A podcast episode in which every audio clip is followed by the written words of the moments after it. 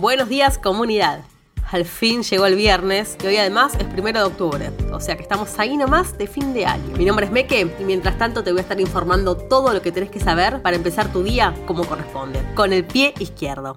Después de la carta a Alberto, Cristina Kirchner volvió a aparecer al lado del presidente en una conferencia donde hicieron algunos anuncios. Antes se supo que según el INDEC hay casi 19 millones de pobres. Cualquiera podría pensar que los avisos tenían algo que ver con esto, pero no. Los anuncios fueron para las patronales del campo. El proyecto de ley de fomento al desarrollo agroindustrial es un gesto del ministro Julián Domínguez, un viejo amigo de la sociedad rural, a estos grupos que mueven millones. Para que se queden tranquilos nomás, que no van a perder aumentar las exportaciones y tener más dólares para pagar la deuda al FMI. De la pobreza que ya llegó al 40%, nada. Con el informe del INDEC también nos enteramos que los laboratorios la juntaron en pala. Sí, mientras tu paritaria es un chiste, siempre y cuando la tengas, esta gente ganó un 75% más en comparación con el mismo semestre del año pasado.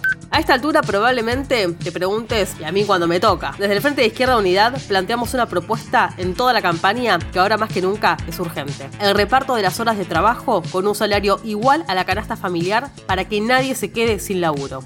Ayer por la mañana, las topadoras entraron al barrio 31 de Capital Federal y destrozaron las precarias viviendas de madres y niñas. Así respondió la reta al problema de la vivienda. En redes sociales algunos estaban preguntando, ¿y Santoro? Nada, mucha campaña de demagogia, pero al momento de los palos no dijo absolutamente nada. Quizás sea porque el año pasado fueron las topadoras del Frente de Todos las que desalojaron a las familias de Guernica para construir canchas de golf. Hoy a las 9 horas, en alerta spoiler, vamos a estar hablando con una de las mujeres desalojadas del barrio 31.